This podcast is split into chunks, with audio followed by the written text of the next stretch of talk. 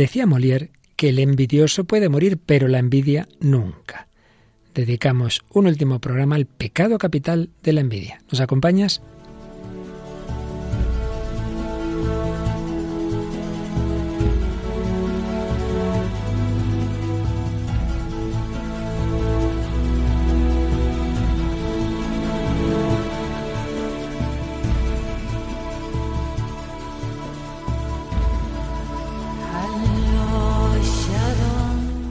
El hombre de hoy y Dios, con el padre Luis Fernando de Prada.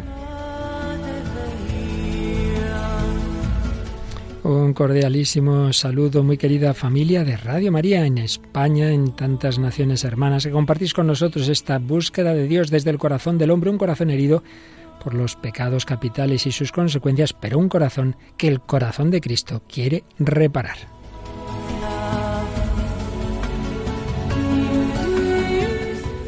Esta es una radio que habla del corazón al corazón, del corazón de Cristo, del corazón de María, del corazón de los que aquí estamos, a vuestros corazones. Aquí me acompañan dos corazones femeninos llenos de amor de Dios, eso creemos y esperamos, Mónica de la Eso esperamos, esperamos. Muy claro bien. que sí, Mónica. Bueno, pues Mónica siempre nos trae alguna cosita literaria y también en este caso musical. ¿Qué nos traes al programa de hoy sobre la envidia? Traigo el cuento de la Cenicienta y luego una canción de un grupo que se llama Hakuna, que se llama Pasión de Dios. Qué interesante. Y Paloma Niño, ¿qué tal Paloma? Hola, Padre Luis Fernando, hola Mónica y un saludo a todos los oyentes. Muy bien. ¿Qué traemos? ¿Qué traes tú hoy para este súper programa? Bueno, pues traeremos una película como todas las noches que se llama Ahí os quedáis. ¡Hala! Ahí os quedáis, nos quiere echar bueno, Mónica. Ahí os quedáis o ahí nos quedamos, no sé, no sé.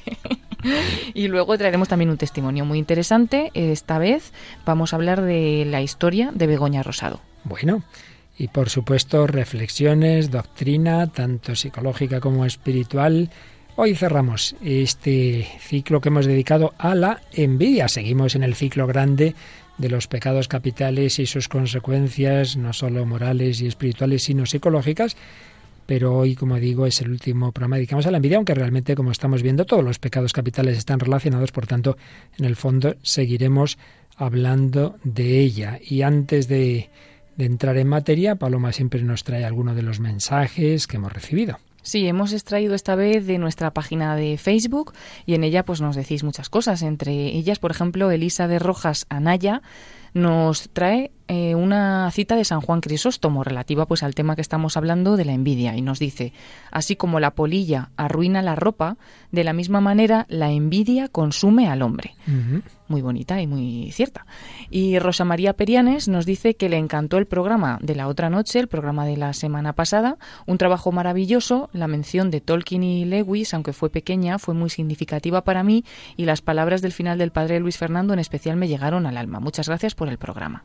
Lo que decíamos, de corazón a corazón. Esta radio hablamos desde el corazón y llega a los corazones que buscan a Dios. Y tenemos más comentarios, por ejemplo, Luisa Gallo, que nos dice que es admirable el esfuerzo que hacen todas las semanas para el contenido del programa. Nos da las gracias. Y Oliver Fitoria nos dice desde Nicaragua, saludos, maravilloso programa, cuánta falta hace que todos escuchemos estos programas y nos eduquemos al respecto. Bueno, pues muchísimas gracias, no solo a los que Paloma ha leído, sino tantos otros que os ponéis en contacto con nosotros y por supuesto a todos los que estáis ahí, todos los que rezáis, todos los que ayudáis a que Radio María en España y en el mundo entero siga adelante, porque recordamos que necesitamos la ayuda de todos, que estamos en campaña y que entre todos los oyentes del mundo entero se va extendiendo este manto radiofónico de la Virgen, que es Radio María. Entramos en el programa, en la edición 317 del Hombre de Hoy y Dios, que es eh, el último que dedicamos a la envidia.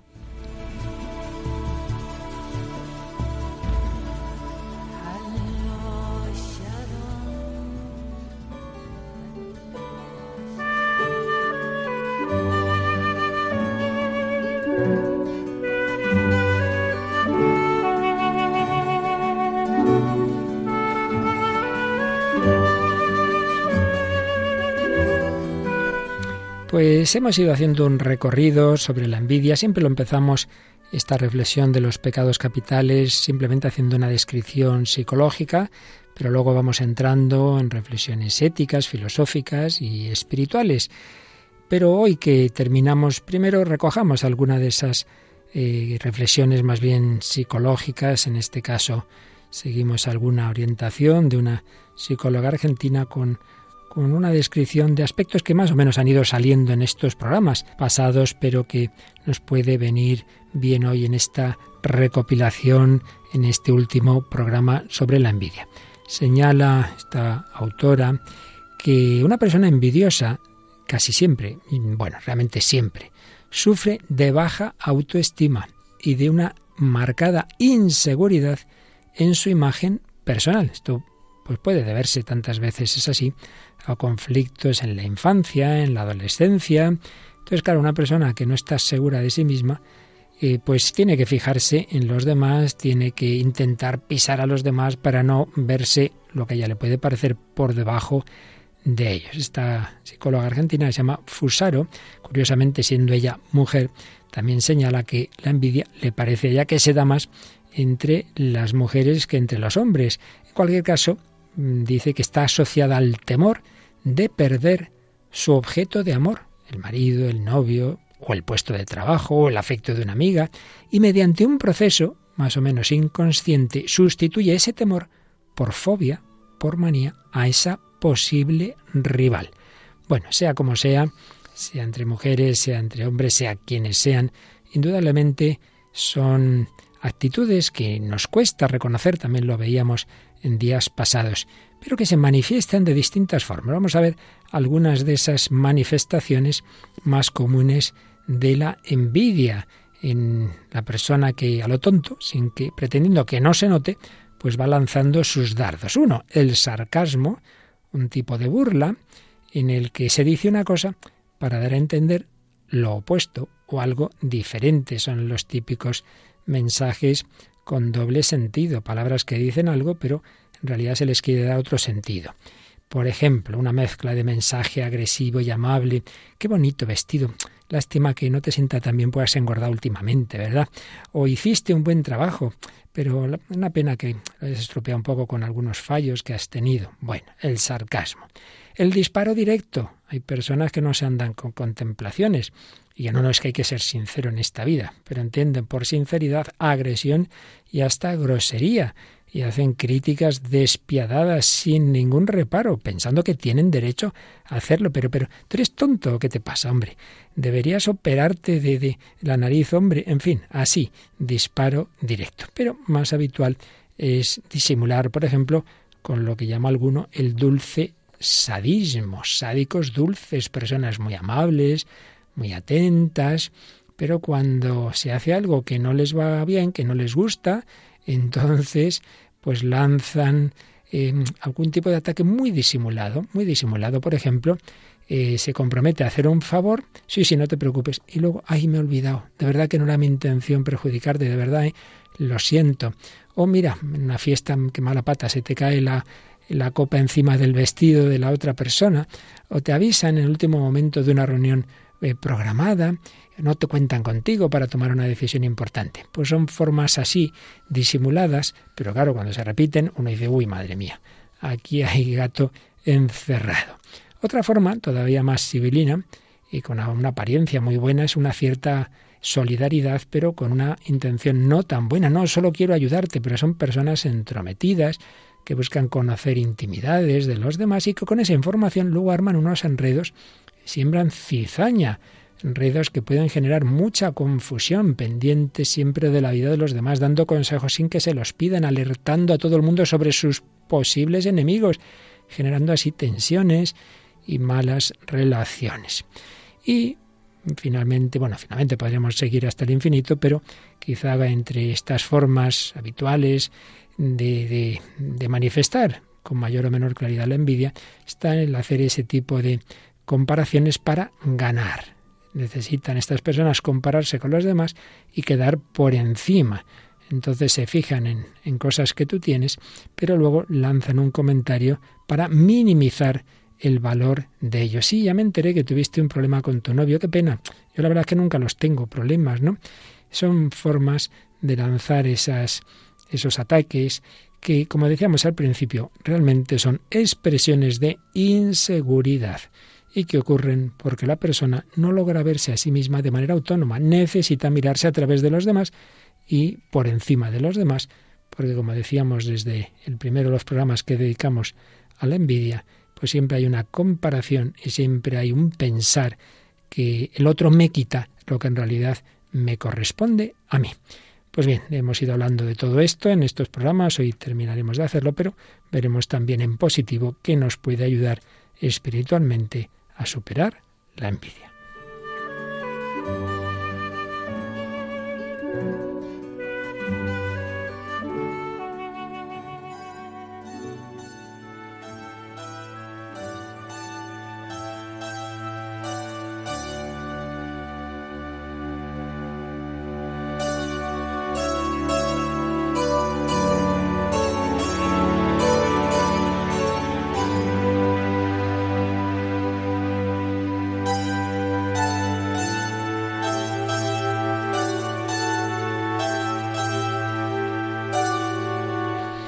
Aquí seguimos en Radio María, en El Hombre de Hoy Dios, Paloma Niño, Mónica del Álamo, servidor para Luis Fernando de Prado, hablando de la envidia, el último programa que dedicamos a este pecado capital dentro de un ciclo más grande de las heridas del corazón. Tenemos el corazón herido, pero Jesucristo quiere sanárnoslo, quiere hacer nuestro corazón semejante al suyo, quiere que participemos del corazón de Cristo, quizá más aún que tener un corazón semejante al suyo es tener el corazón de Cristo en nosotros que lo forma el Espíritu Santo con la colaboración de la Virgen María. Pero no corramos. Vamos a seguir viendo, pues como lamentablemente, como todos los hombres, quitando a la Virgen, quitando quizás a San José, todos estamos heridos del pecado, pues hemos ido viendo en estos días como de una forma u otra los pecados capitales, y en este caso la envidia, nos los encontramos en todos lados. Lo encontramos en el cine, en la música, en la literatura y en la literatura de los niños, que no solo es para los niños, de los grandes cuentos, ya hablamos en otro día de un gran cuento, hablamos de Blancanieves y hoy Mónica del Álamo, ¿qué nos traes? Pues traemos La Cenicienta, que también es un cuento muy, muy conocido. Quizás todos nos pasa un poco que los cuentos los conocemos por Disney, ¿no? Pero es verdad que La Cenicienta es muy anterior a Disney. Eh, de hecho, no se sabe muy bien el origen. Hay estudiosos incluso, fijaos, que basan un poco los indicios así de la envidia de los hermanos. ¿Sabéis dónde? En el Antiguo Testamento dicen, pues en ah, historias de Caín y Abel. Bueno, de Caín y Abel, sí, sí de José. Esto lo hemos mencionado aquí varias veces, sí, sí. Pero bueno, en, principio, la historia de la Cenicienta, que hay, hay, muchísimas versiones, ¿no? Y esto yo creo que es muy interesante para el programa de hoy. Todos tienen un poco notas muy señaladas, siempre hay un zapato, y siempre hay una protagonista que es muy buena, o sea, tiene una bondad que normalmente se refleja también en su hermosura, normalmente es muy hermosa, aunque la han afeado por lo que sea, porque le han puesto unos harapos o porque se ha manchado por algún trabajo que le han obligado a hacer, por lo que sea, eso la ha afeado de alguna manera, aunque su belleza se mantiene. Siempre está la envidia, envidia de los hermanos o del entorno, casi siempre de hermanos, una madrastra, siempre hay algo parecido a una hada madrina, o sea, alguien que la protege, algo mágico que restaura un poco el orden ¿no? de las injusticias que le han hecho. Y siempre hay un príncipe, un rey o algo así que sí, también ayuda a restaurar eso que las hermanas o la madrastra han, han destruido. En el que nos queríamos centrar más, que es quizá el, como la historia más conocida, es el de Charles Perrault, que es un, autor que recoge cuentos, ¿no? un autor del siglo XVII que recoge cuentos de, la tradición oral. ¿De qué nacionalidad? Francés. Pero bueno, también está la versión de los hermanos Grimm, que es posterior, hay una versión de un autor italiano que es Battista Basile, y luego hay, pues eso, en la tradición pues china, vietnamita, egipcia, hay pues historias muy parecidas a, a la Cenicienta, ¿no? Pero que, que rescalcan todas estas cosas que hemos, que hemos estado tratando estos días. La de Perrault la, es la más conocida también porque es la que la más parecida a la de Disney, ¿no? que es de 1950 es la de Disney y, y la de Perrault es de 1697, que ya estaba en la, la, tradición oral. Y es pues eso, un hombre, un hombre bueno que se casa en segundas nupcias con una mujer muy altiva y orgullosa, la más, que se, la más altiva y orgullosa que se pudo ver jamás, que tenía dos hijas idénticas a ella, que habían heredado su carácter el marido pues tenía una hija joven, de una dulzura y bondad sin igual, que se parecía en todo a su madre, la que había fallecido, que había sido la mejor persona del mundo. Después de la boda, la madrastra dio rienda suelta a su mal carácter. No podía soportar las buenas cualidades de aquella niña, que hacían a sus hijas aún más odiosas. Fijaos, esto es muy interesante, ¿no? Como no podía soportar la bondad y la belleza y las cualidades de, de esta chica, pues eso es lo que le hace ser todavía más mala, porque a sus hijas, claro, son peores comparadas con ella, ¿no? Entonces es una envidia, pues eso, ante, ante lo que no puede tener o ante lo que sus hijas en principio parece que no pueden tener. Entonces la obliga a hacer las tareas de la casa, fregar los platos, limpiar, duerme en el desván, pero ella lo, lo sufre todo con mucha paciencia y nunca se atreve a, quejarse a su padre, ¿no? Por, porque decía que bueno que su padre está muy influido por la madrastra. En la Disney es verdad que se muere el padre, ¿no? En muchas versiones el padre se muere, pero aquí el padre está, pero el pobre, pues eso, sometido. Eh, cuando la joven terminaba sus tareas, pues se iba a un rincón de la chimenea a sentarse sobre las cenizas y en casa la llamaban culo ceniza. Entonces ese era como el insulto, ¿no? La, la, otra hermana que no era tan mala la llamaba Cenicienta, entonces por eso el título es Cenicienta. Y bueno, pues se ve esto que hemos comentado muchas veces, ¿no? Ante la envidia que pasa a veces, pues la burla. Pues en las semanas se burlan de ella, mm, se burlan de que quiere ir al baile, porque como una culo ceniza va a ir al baile, como alguien tan sucio, alguien que se dedica a las tareas de la casa pues eso, ¿no? Se burlan de ella. Al final, pues eso, la historia del zapato que conocemos, ella se va al baile gracias a una madrina, pierde el zapato y el príncipe, pues tratando de ver con quién había bailado esa noche, pues descubre que es ella y digamos que ella pues se casa con el príncipe, lo que conocemos. Ella en esta versión, ella es muy buena y no le guarda rencor a las hermanas, las hermanas le piden perdón, etcétera, etcétera. Pero luego hay otras versiones en las que se ve también esta envidia, pero bueno, hay como distintas reacciones también de la, de la Cenicienta. Hay una que, que la sitúa en, en, Egipto y que se llama, eh, la llaman mejillas rosadas a Cenicienta. Y bueno, pues se burlan, la habían secuestrado, está en un país que no es el suyo y por eso las siervas, aquí no hay hermanas, las siervas pues se burlan de ella, se burlan de ella porque es extranjera y porque es distinta, ¿no? Esa es, es no parece, o sea, no es una envidia a lo mejor por porque admiren algo que no tiene, sino porque es distinta y entonces pues, pues no queremos tener nada que ver con ella. Entonces, bueno, también la mandan a hacer las peores cosas y tal, tal, tal. Y cuando llega el rey que se enamora de ella, las otras, al final, pues protestan porque dicen que es una esclava y que ni siquiera es egipcia, ¿no? O sea, esa envidia de decir, oye, pero si están, es distinta a nosotras, ¿cómo, cómo puedes, ¿no? De creerse superior, esa envidia un poco de, de superioridad. Y luego hay otra versión muy curiosa de China, que es un hombre que tiene dos esposas, con cada una tiene una hija y entonces una de las mujeres, la buena, se muere, claro, y entonces la su hija se queda a cargo de la madrastra y la madrastra, pues que su hija no es tan hermosa, ¿no? Convierte a, a esta chica, a esta, a esta cenicienta que se llama Pies de Loto en esta versión, eh, la convierte en sierva del, de eso. Entonces la hace que sufra, la hace que, que calce unos zapatos muy pequeños para que sufra más aún y entonces de hecho por eso la llaman pies de loto porque tiene los pies muy pequeños. Y entonces esta enfatiza una cosa muy curiosa dice la madrastra disfrutaba tanto mortificando a pies de loto que idea una, un método para eliminar pues a un pez al que ella le tenía mucho cariño pero ese esta parte de la envidia que decíamos que, que roza con el odio no disfrutaba hmm. mortificando a, a pies de loto y bueno, está pues también, gracias a una serie de cosas eh, un poco mágicas y demás, pues mm, eso, se acaba casando con el rey que se enamora de ella. En este caso ella no es mala, no se venga, pero sí que es verdad que el mundo hace justicia y ellas se, las encierran en una cueva y allí una lluvia de piedras acaba con ellas, ¿no? Aquí matamos a la madrastra y a las hijas. Y luego hay una versión de Vietnam parecida un poco a la china, pero, pero es curioso, también se casa en segundas nupcias el padre, la Cenicienta en este caso se llama Arroz Partido, ¿vale?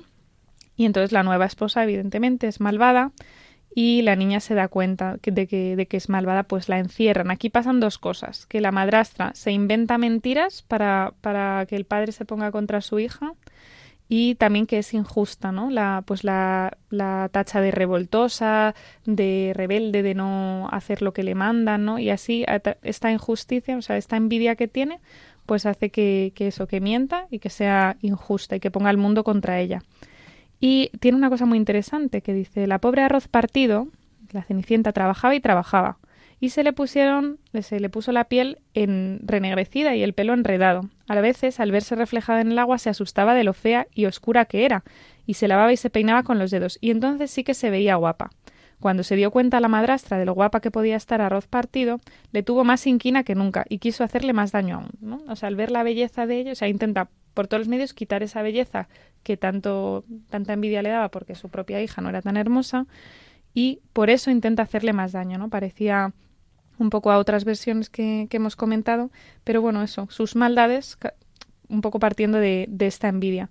Y además tiene una parte al final también que cuando ella se consigue casar con el príncipe, que la madrastra y su hermana, que en este caso se llama Paja de Arroz, la hermana, la hermanastra, eh, dicen, no soportaban verla tan feliz y la hubieran matado de no ser por temor al rey, ¿no? O sea, es curioso, no soportan su felicidad, que también es una envidia de la que hemos hablado. Lo que pasa es que esta Cenicienta es un pelín más vengativa y, y Paja de Arroz, la hermanastra, pues acaba muriendo escaldada un poco por culpa de Cenicienta. O sea, que esta bondad es un poco relativa. Sí, sí. Y luego también está, es muy conocida, aunque no se cuenta porque es típico final de estos que destrozan la infancia de los niños, que es la de los hermanos Grimm, que en este caso las, las hermanastras para meter el pie en el zapato, para que lo puedan meter, se cortan los dedos. Entonces es así como un poco drástica, pero eso es la envidia de la belleza de la otra, que se plasma, digamos, en el pie pequeño, en el querer ser lo que no son, porque ellas tienen los pies grandes, que se le va a hacer, pero como quieren entrar en ese zapato, pues eso, que son capaces, ¿no? De hacerse daño a sí mismas por la, por la envidia, ¿no? Y aquí también, bueno, se burlan mucho de ella, le, le impiden asistir al, al, baile, ¿no? Porque ella no es digna.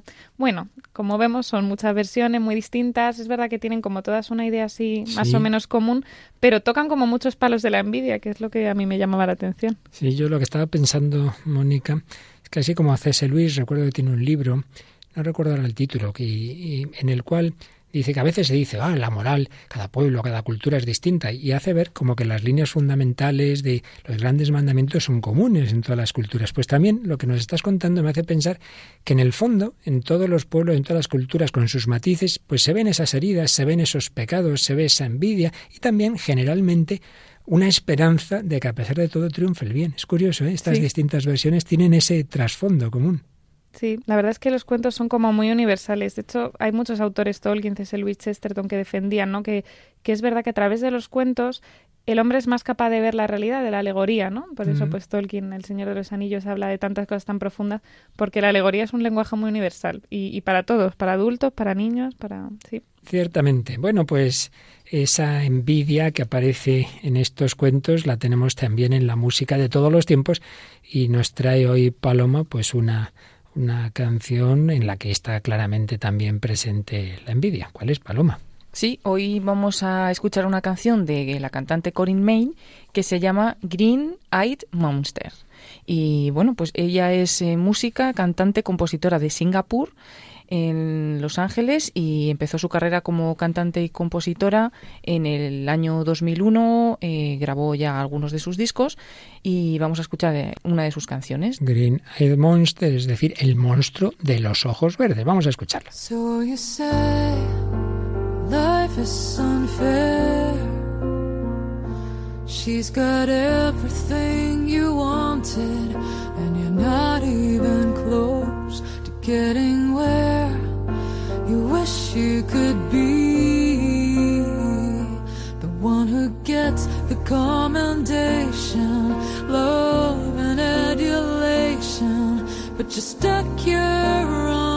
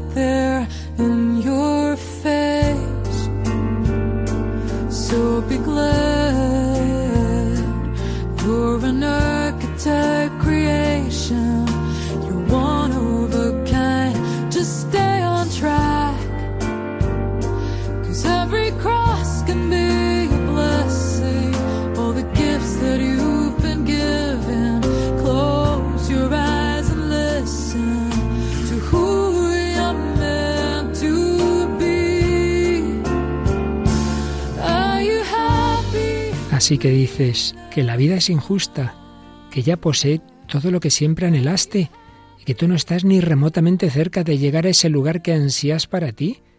Quieres la felicitación, el amor, la adulación, pero aquí estás, obligado a permanecer de rodillas. ¿Eres feliz, monstruo de ojos verdes? ¿De qué te sirve estar hechizado? Tu historia para la gloria está frente a tu propio rostro, así que date por contento. Eres la creación de un arquitecto, eres único. Solo permanece en el camino, porque toda cruz puede ser una bendición. Todos los dones que te han sido concedidos, cierra los ojos y escucha a aquel que siempre debiste ser.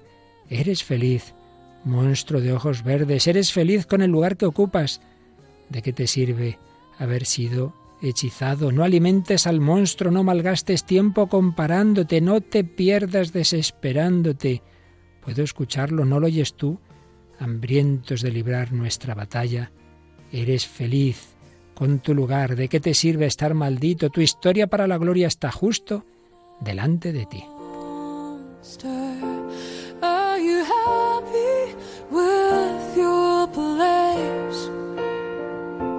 What's the use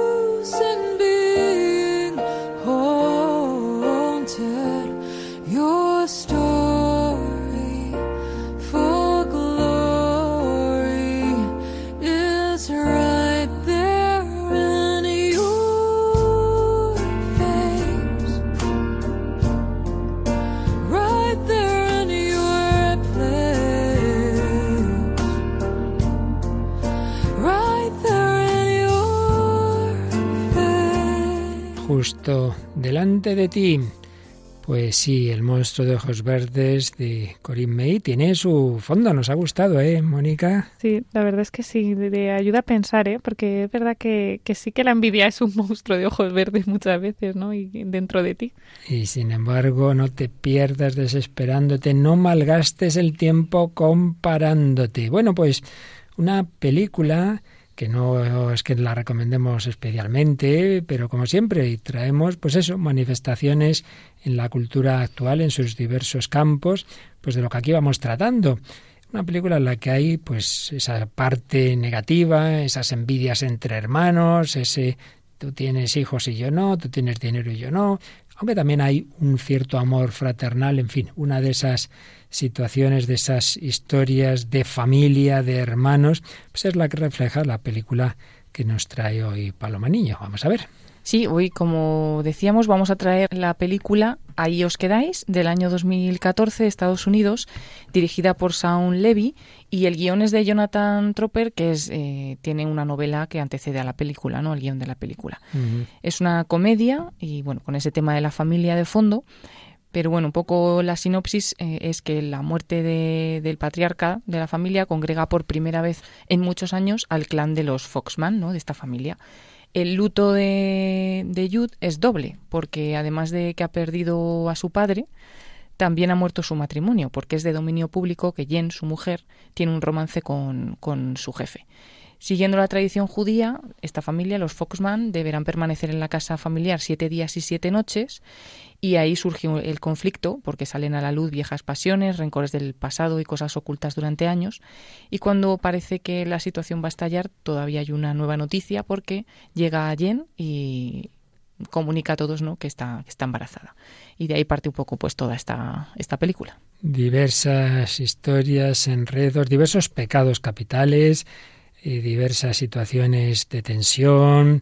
Bueno, pues ya decimos que no es que sea un modelo de cosas muy buenas, pero muchas veces precisamente el ver a qué nos lleva nuestro mundo sin Dios, sin valores, eh, y marcado por, por las heridas, pues nos puede hacer pensar, aparte de que siempre en medio de lo malo, por supuesto, está lo bueno. Vamos a escuchar, en primer lugar, un diálogo entre el hermano, que es el protagonista principal, al que le ha engañado su mujer, que luego le dice que se había quedado embarazada cuando ya se habían separado y resulta que había quedado embarazada antes. Eh, este hermano habla con otra hermana, que es un poco la más sensata de todos los hermanos, la que intenta ayudarles a todos, y la verdad es que dice unas cosas que, en fin, dan que pensar, ¿no? Como, por desgracia, esto puede ocurrir y ocurre en tantas familias y en tantas situaciones del mundo. Y bueno, vamos a escucharlo primero. Estábamos tan enamorados ya. Y ahora estás solo, estás siempre, permanentemente solo. Y Barry, en fin, Nunca querré a Barry como quería a Jory. Y nunca querré a nadie más así. Nunca. No podría hacerle eso a Jory. ya, no sé si la gente es así o solo esta familia. Tú y Barry, Quinn y yo, Philip y Tracy, Paul y Annie, nadie es feliz. La, la única persona que se lo monta bien en esta familia es Cole. Él se sienta en ese orinal, echa la plasta y es súper feliz. Dime un solo adulto que sea feliz. Todos están deprimidos, o enfadados, o mienten, o son infieles. No, yo creo que el embarazo de Quinn te está rayando. No va a rayarme. Hace tres meses tenía un gran trabajo, un buen piso y estaba enamorado de mi mujer. No lo estabas. ¿No? No, llevaba un año acostándose con otro y no te diste cuenta. Muy enamorado no estarías. Sí.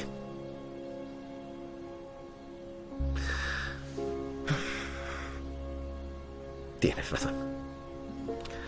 Me encantaría pensar que es posible que podría haber alguien que podría conocer a alguien, enamorarme y que durara, pero ahora me parece imposible.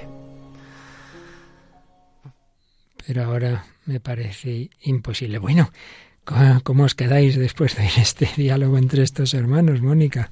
Madre mía, pues hay como muchas frases impactantes, ¿no? Lo de nadie es feliz, eh, cuando hablan de otro personaje dice siempre está solo, dice la mujer al principio, ¿no? Es como que no hay armonía en esa casa, no hay nada bueno porque eso, como nadie aprecia lo que tiene, todo el mundo está como un poco fuera de, de su sitio, ¿no? Más o menos es la impresión que me da. Sí, al final todo puede venir un poco porque cada uno quizás piensa en- solo en sí mismo. Quizás, no sé, porque habla del que está solo, eh, él también piensa que antes era muy feliz porque tenía a su mujer, porque tenía no sé qué, o sea, se está centrando en él mismo y, y llega a decir, ningún adulto es feliz, que eso es lo que llama la Sí, atención, ¿no? sí. Porque, bueno, los niños aparte, pero ningún adulto es feliz, como si no fuera posible la felicidad una vez que, que ya tienes una cierta edad. Sí, ciertamente. Y habría como dos explicaciones. Una circunstancial, bueno, es que a ti te ha pasado esto, te has quedado sin trabajo, tu mujer te engaña, ahora resulta que está embarazada. Al otro le ha pasado. La primera persona de la que habla es que esta hermana pues tenía, estaba muy enamorada del novio, pero un momento dado, en vez de estar con el novio, está en no sé qué asunto suyo, y ese chico tiene un accidente que le, queda, le deja cerebralmente herido, y como que ella siempre se culpa de no haberle atendido más, de no haber estado más presente, entonces claro, no, no se casó con él, se casa con otro, pero no lo quiere como quería ese primer, en fin, que cada uno tiene ahí esas heridas, ¿no? Pero claro, la pregunta es esa, ¿no? Si simplemente, bueno, pues son circunstancias que se dan, o es que realmente en un mundo en el que no está presente un amor total, definitivo, absoluto, que hace a su vez posible esos amores mm, de verdad. Pero claro, una sociedad como es la posmoderna, la sociedad de las relaciones líquidas, en la que, en que la que no dura casi ningún amor en un mínimo tiempo, en la que hay infidelidades permanentes, en la que lo importante es el dinero, realmente se puede ser feliz. Yo creo que esa es la cuestión de fondo y muchas de las películas actuales yo sinceramente saco esa conclusión, decir, no, claro, es que una sociedad sin Dios y lo que eso implica, porque sin Dios no hay una familia hablando siempre en términos generales, sociológicos, digamos, estable y todo lo que eso implica para los matrimonios, para los hijos, pues realmente es muy difícil que haya esa felicidad en ese caso. Sí, además que, que es verdad que, vamos, ser feliz en todos los sentidos, para lo cristiano, para lo que sea, pues es como difícil, ¿no? Dices, en la vida hay como muchas cosas difíciles, pues llevar un matrimonio, llevar una familia, vivir cualquier tarea. Claro, si no tienes a Dios, es como todos esos momentos difíciles no se pueden llenar con nada, porque claro, ¿con qué llenas una muerte? ¿O con qué lle- llenas un fracaso familiar? ¿O con qué llenas un tal, no? Si no está Sí, me alegro que lo menciones, claro, porque no nos olvidemos, como ha dicho Paloma, la película empieza con la muerte del padre y claro, todos también lo están echando de menos, cosa natural. Y de hecho, el segundo corte, este, tiene un aspecto más positivo. Ahí está hablando este hijo protagonista, digamos, principal de la película, con la madre, que está interpretada, por cierto, por Jane Fonda. Y, y bueno, ahí hay aspectos más positivos en ese diálogo que vamos, vamos a escuchar. Estaba muy orgulloso de ti. A saber qué pensaría ahora. ¿Qué quieres decir? Venga. Mi matrimonio ha fracasado, no tengo trabajo. Por eso no has venido a verle estas últimas semanas. Creías que se avergonzaría de ti. Yo me avergüenzo de mí. No tengo nada. Mírame. Soy muy mayor para tener tan poco de todo. Siéntate, anda. No pasa nada, en serio. No, deja que te hable de tu padre. Podrías haber hablado con él. Él te habría entendido. ¿Cómo? Nunca fracasó en nada. Era lo que le caracterizaba, ¿no? ¿Qué dices, Jad? Mort habría perdido su negocio hace muchos años de no ser por mis derechos de autor y por la incorporación de Paul. Tu padre era un empresario horrible. Simplemente tenía el negocio para que todos trabajarais con él. No quería perderos de vista. Tu padre te quería por lo que eras, no por lo que hacías. ¿El programa Macho Men? Estás de broma, lo habrás escuchado, ¿no? Es para necios. No. Eras su hijo. Y para él sus hijos eran los mejores del mundo. Oh, Yad. Saldrás de esta. Lo sé. No lo sabes. Pero yo sí. Bueno, aquí hay un poco más de mensaje esperanzador. Ay, sí, qué cambio, Dios mío. Impacta mucho, la verdad que, que es verdad que nos pasa eso, ¿no? Cuando uno se avergüenza de sí mismo, cuando uno se da cuenta de que no es digno de amor, porque es verdad que no es digno de amor, pues dices, pues ya está, pues no me merezco que me amen ni puedo amar a nadie. Pero es que aquí dice, jo, si, si, si tu padre te amaba com- como seas y además Por que tenía, lo que eres, claro, no por lo que haces. Sí, sí. Y él se pensaba que como él le parecía que había fracasado, entonces su padre no le podía querer, no podría estar orgulloso de él. ¿En qué te has fijado, Paloma? Sí, justo el corte anterior que escuchábamos terminaba con esa aspiración, como si pudiera conocer a alguien que me quisiera, qué tal, y realmente su madre viene a decirle, mm, bueno, ella también, ¿no? Pero tu padre te quiere por lo que eres y tal, y le descubre un poco un amor que no se basa en nada que tú tengas, ni en nada que tú puedas hacer, como ahora que, que parece que nos valoramos eh, a las personas por lo que fabricamos, por lo que producimos, por no sé qué cuántas cosas más, y si estás enfermo, por ejemplo, no cuentas, no vales. Pues no, hay un amor que es superior a todo eso, que es el de Dios y que, bueno, también lo vemos reflejado, por ejemplo, pues en las madres, en los padres, y, y bueno, pues es importante eso, ¿no? Saberse querido, incluso para estos temas que hablábamos también de la autoestima, muchas veces hay muchas personas tienen la autoestima baja porque no conocen a nadie que realmente les quiera por lo que son sino por lo que producen o por lo que tal. Y en cuanto ya no vales, en cuanto ya no tienes un valor para los que están a tu alrededor, te apartan o lo que sea, pues, pues no, hay un amor superior a ese que si tú realmente lo conoces, sabes que Dios te ama así, pues ya no tienes una baja autoestima, ya tienes una autoestima por las nubes, porque, porque Así es Dios es. el que te ama. Si en cambio te fijas en esos resultados, en esos bienes económicos, entonces, claro, como siempre habrá alguien que tenga más, ahí es donde empalmamos con la envidia.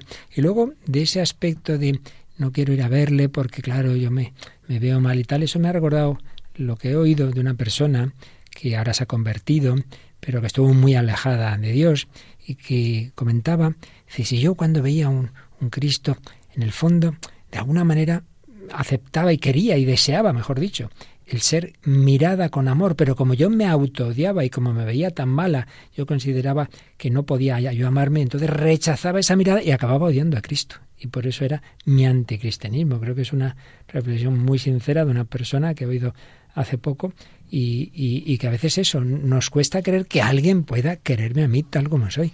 Además, yo creo que una de las paradojas del cristianismo es esa de, de la, de la carta de San Pablo de mi debilidad me haces fuerte. Es que si no somos capaces de entender que es en nuestra debilidad cuando, cuando Dios se hace fuerte en nosotros, cuando nos hace fuertes, pues, pues claro, no somos dignos de amor, no merecemos tal, no, no sé qué.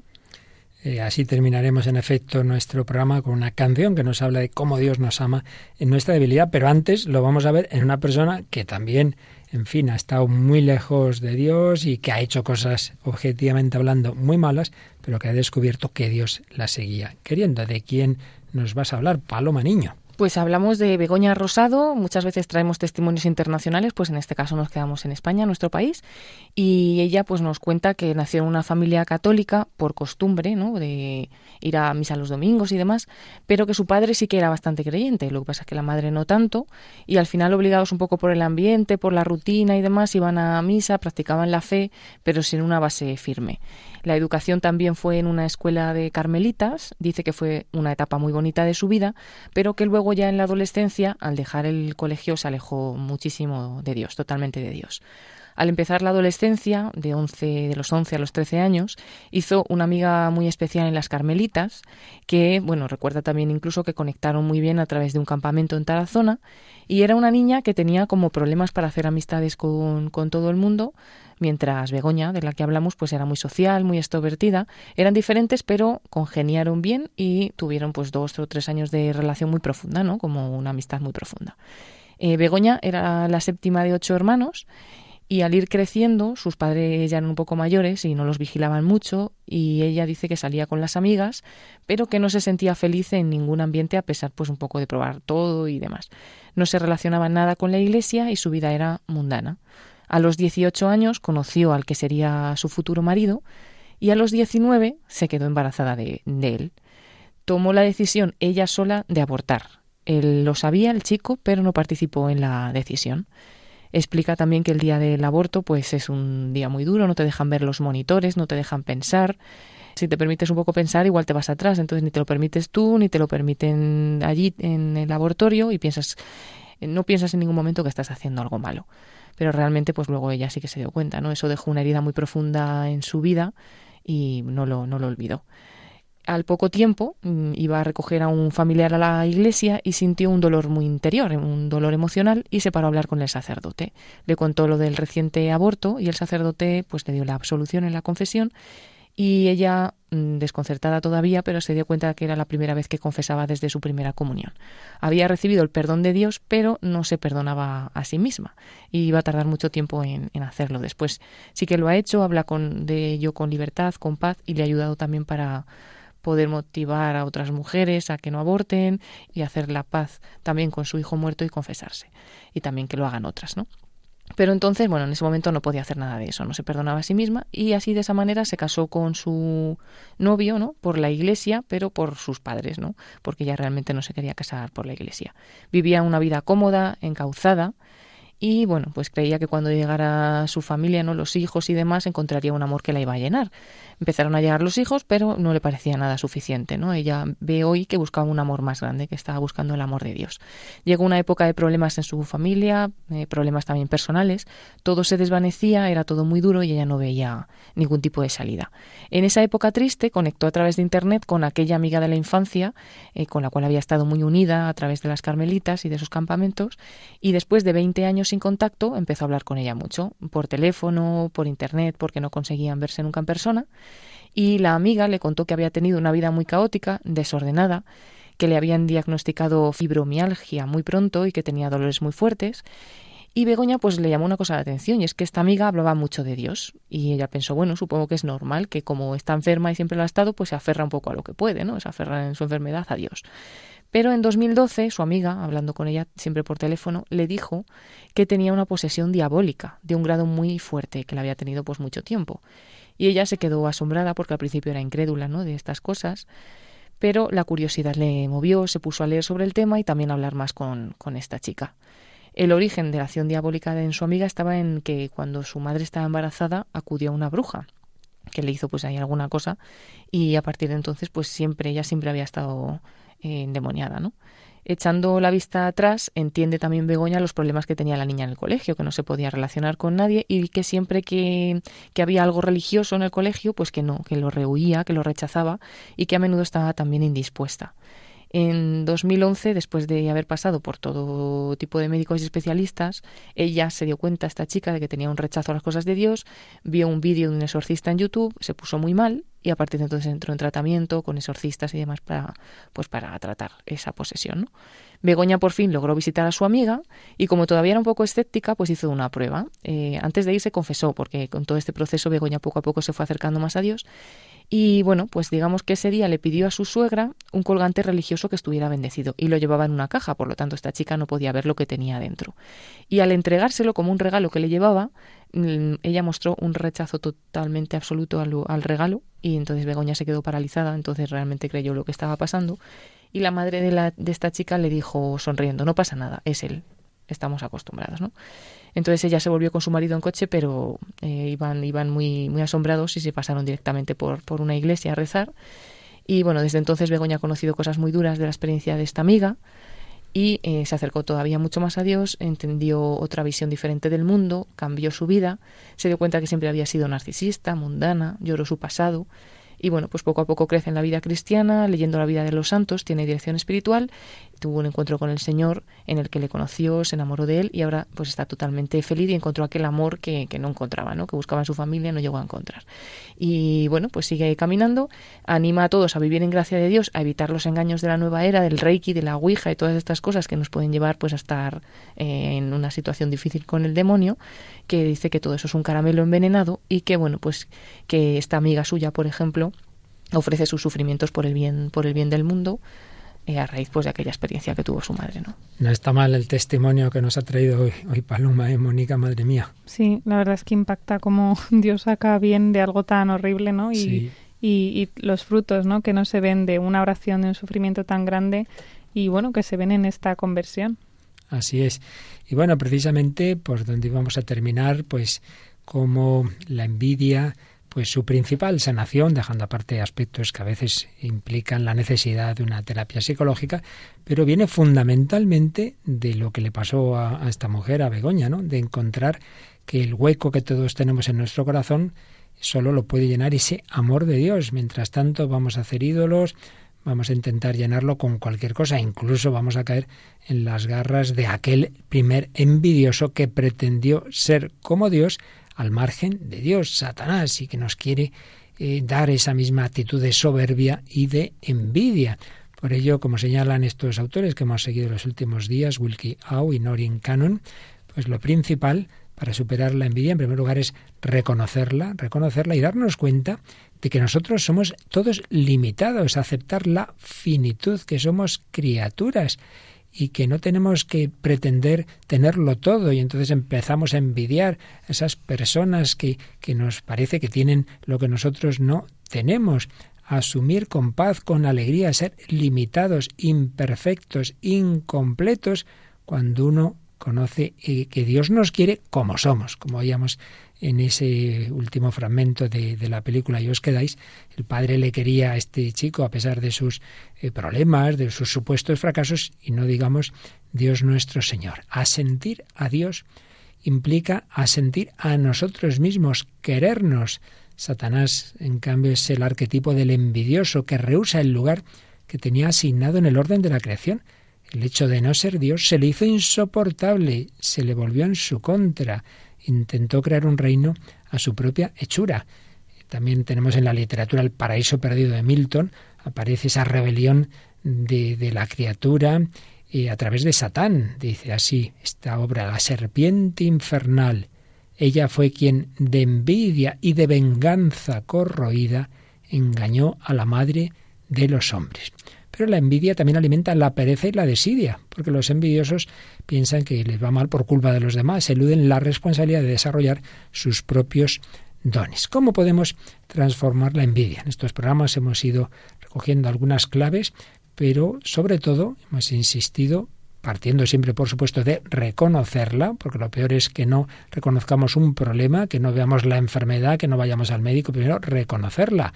Todos tenemos ese peligro, no intentemos camuflarla. Pero, en segundo lugar, ese reconocimiento de que hay algo en nosotros que solo se saciará en la contemplación de Dios nuestro Señor, que siempre hay una pobreza, que somos criaturas, que pero que ese vacío no es algo negativo, sino una llamada a poner nuestro corazón en Dios, pero también, evidentemente, en valorar lo que Dios me ha dado a mí y a los demás. Todos somos limitados, tenemos que enriquecernos unos con otros y por ello descubrir nuestra capacidad de aprecio, de asombro, de gratitud. En ello hemos insistido en los días pasados, pero terminamos volviéndolo a hacer. Es fundamental. La forma de curar un corazón envidioso es reemplazarlo por un corazón agradecido. Dale gracias a Dios de todo lo que te da, dale gracias a Dios de todas las personas que pone a tu lado y recibamos unos de otros y recibamos de Dios tantos regalos, vivamos con alegría. Cuando la gratitud se convierte en nuestra forma de vida, nos reconciliamos con nosotros mismos y entonces no caeremos en la envidia. Y yo creo que por ahí va también la canción tan preciosa que nos ha traído hoy Mónica de un grupo de jóvenes católicos. Sí, además que recoge yo creo que todo lo que hemos hablado, casi Qué toda la definición que ha hecho Paloma antes, tal cual es la canción, ¿no? Este grupo Hakuna es, bueno, no es solo un grupo de música, no es una asociación de fieles que surge un poco en torno a unas adoraciones del Santísimo, a un sacerdote que se llama José Pedro Manglano y que, bueno, pues que buscan a través de la música pues un poco comunicar, ¿no? Su vivencia, su alegría de la belleza, de la fe y esta canción Pasión de Dios que, que es, está compuesta por Jaime Chanove Puig, pues habla un poco de eso, ¿no? De qué es la verdadera autoestima y, y de, ese, de esas heridas que todos tenemos en el corazón, pero cómo, cómo Dios las sana. Pues yo creo que nos va a ayudar mucho a todos, fijaos bien en ella, pidamos al Señor que nos grabe en el corazón el mensaje de esta canción de Hakuna, Pasión de Dios. Porque tengo miedo de mí mismo. Porque no disfruto hoy de cada minuto. Porque querría ser de un modo distinto. Porque vivo siempre lo que haré. Tanta cosa para motivarme. Basta ya de maltratarme. Dime padre por qué no me quiero. Solo tu aprecio mata mi desprecio. Hazme oír lo que te gusto, que vea que me miras con pasión, que a nadie quieres tanto como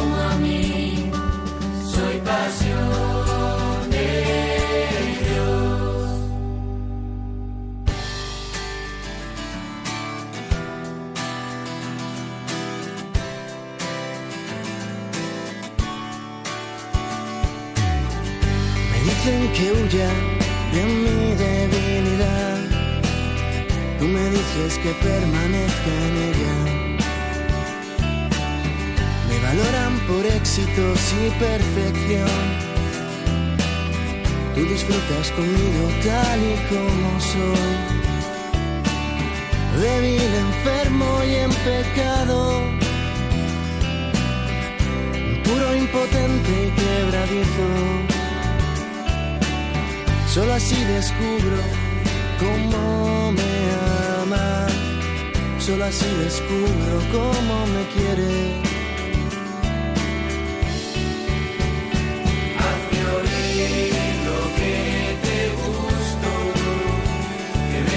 Que me miras con pasión.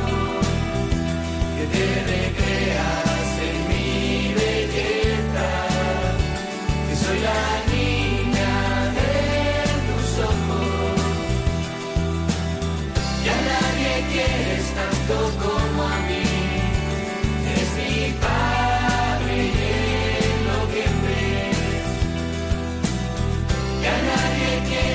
tanto como a mí. Soy pasión de Soy pasión de Dios en mi debilidad, no hace falta creerme que yo puedo, que soy fuerte, no, no, en mi debilidad tú disfrutas conmigo tal y como soy. Con el ímpetu de la tormenta, la fuerza del vendaval, con esa misma contundencia, tú me dices, tú eres mío, tú eres mío.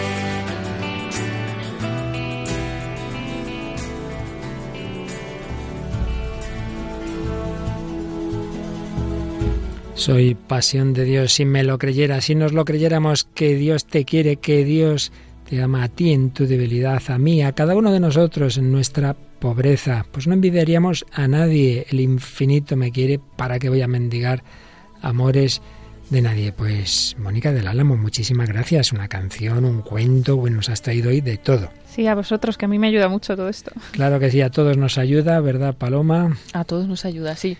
Y como también queremos que nos ayuden nuestros oyentes, les recordamos que pueden escribirnos. Y lo pueden hacer a través de dos medios o en el correo electrónico el hombre de hoy y Dios arroba radiomaria.es o a través de nuestra página de Facebook que nos podéis encontrar por el mismo nombre del programa, el hombre de hoy y Dios, y ahí pues esperamos todos vuestros comentarios o sugerencias o cualquier cosa que queráis enviarnos. Bueno, y sois avariciosas, codiciosas, esas cosas no lo sois, pero vamos a hablar a partir de la semana que viene, ¿qué os parece? Nos vamos de la envidia a la codicia y la avaricia que también hay que hablar en nuestro mundo, hay mucho de eso, ¿no os parece? Así que entraremos en ese nuevo pecado capital con sus heridas, pero sobre todo desde la confianza en que el Señor nos quiere como somos y que Él es capaz de darnos ese amor tan grande, aunque nosotros no nos lo acabemos de creer en ese amor de Dios e invitándoos a seguir escuchando Radio María, en España concretamente, Música de Dios con el Padre Eusebio Guindano, esa música sagrada. Os despedimos, y Paloma Niño, Mónica del Álamo y quien nos habla, el Padre Luis Fernando de Prada. Hasta el próximo programa, si Dios quiere.